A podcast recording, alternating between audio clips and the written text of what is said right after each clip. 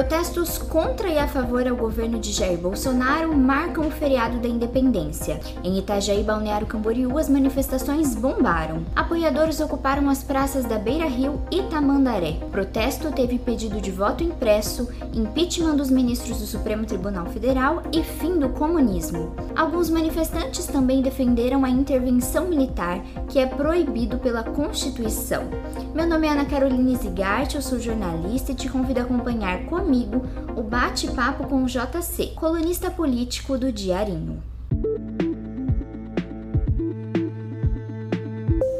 Ouça agora o podcast Bom Dia Diarinho. Bem-vindo, JC. Oi, Ana, tudo bem? Um bom dia, uma boa tarde, uma boa noite. Quem, no momento que você está nos escutando, sempre é uma satisfação estar aqui na sede do Diarinho, próximo aqui à Beira Rio, a conjunção do nosso bem maior, o nosso rio e o mar. JC, o presidente Bolsonaro reuniu apoiadores para mostrar força em um momento de crise.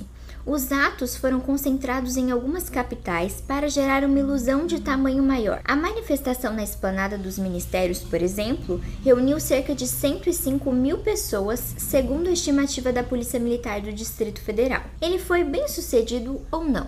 Eu acredito que não, Ana. Na verdade, se pregou muito e se, fala, se falou muito, o próprio presidente, o próprio governo, que seria um divisor de águas o 7 de setembro, que ia mudar o país, que ia acontecer um monte de coisas.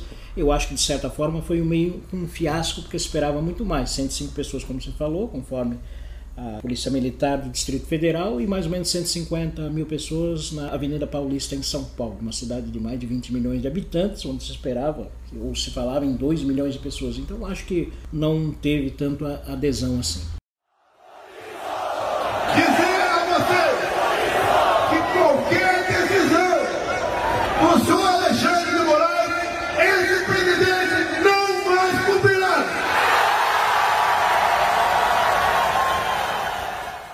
Presidente também falou sobre desobedecer as medidas do Supremo Tribunal Federal. Fez críticas ao ministro do STF, Alexandre de Moraes, e também ao ministro Luiz Roberto Barroso. Nos últimos dias, Bolsonaro tem concentrado os ataques ao STF e ao ministro, que é relator do caso sobre o inquérito das fake news. Por causa dos ataques à urna eletrônica e ao sistema eleitoral, Moraes determinou a inclusão do presidente na investigação, a pedido do TSE. Depois disso, Bolsonaro enviou o pedido de impeachment de Moraes ao Senado, que foi rejeitado. Quais as repercussões disso? Ah, infelizmente, infelizes, né? Na verdade, os poderes têm que ser independentes e harmônicos, né? E o presidente tem que respeitar o Supremo e as decisões que têm sido tomadas. Infelizmente, quando um, quando um chefe de um poder executivo ataca as instituições, o Brasil todo lamenta e isso prejudica muito todos nós.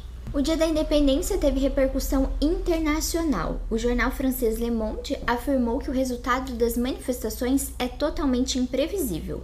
O jornal americano New York Times afirmou que as manifestações antidemocráticas foram convocadas após uma queda nas pesquisas eleitorais em meio à economia turbulenta e também às investigações judiciais. O 7 de setembro foi uma jogada de marketing do presidente para desviar a atenção da alta da gasolina, do dólar e da crise hídrica? É verdade, uma cortina de fumaça. A crise econômica tomou conta do país, a inflação em alta, a gasolina né, um preço impensado, o dólar subindo, a, nossa, a crise hídrica também, que afeta a questão da energia e impacta nas contas então o presidente fez uma cortina de fumaça para desviar a atenção das pessoas, é, infelizmente, né? Infelizmente. Aos manifestantes, o presidente voltou a afirmar que sem eleições limpas e democráticas não haverá eleição, questionando novamente as urnas eletrônicas, sistema que o elegeu como deputado federal e presidente da República. Nós queremos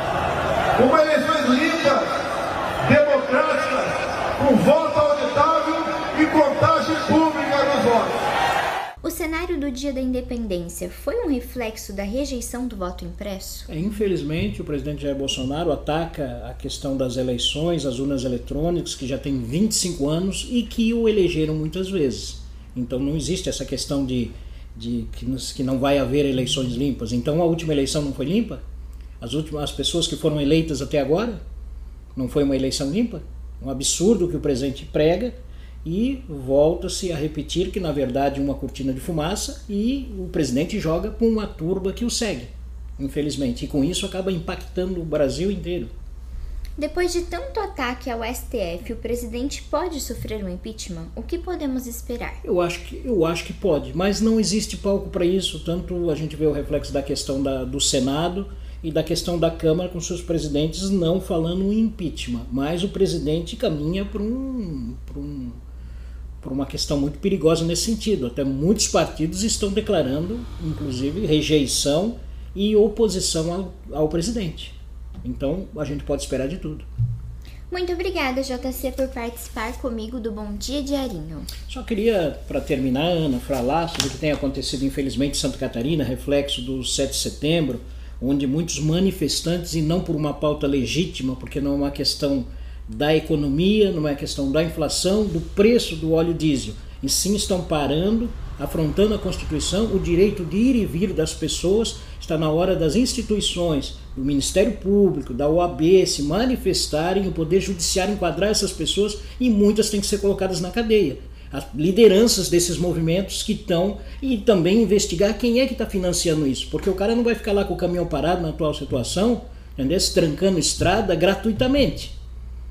Entendeu? Não estou acusando ninguém, mas tem uma questão aí. Quem financia e essas pessoas que lideram esse tipo de movimento. Isso aí é um certo terrorismo. Trancar estradas prejudica todo mundo. Pode levar à morte pessoas. O cara que precisa de um combustível para levar uma pessoa no hospital.